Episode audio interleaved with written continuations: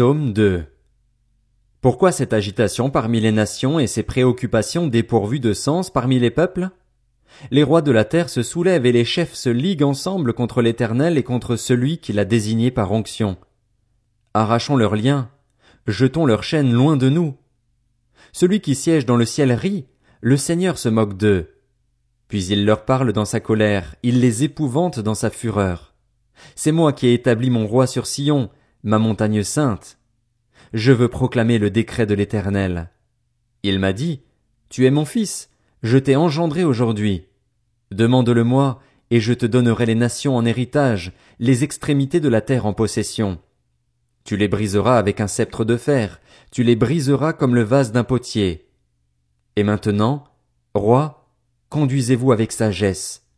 Juge de la terre, laissez-vous instruire. Servez l'Éternel avec crainte et réjouissez-vous tout en tremblant. Rendez hommage au Fils, de peur qu'il ne s'irrite et que vous n'alliez à votre perte, car sa colère s'enflamme rapidement. Heureux tous ceux qui se confient en lui.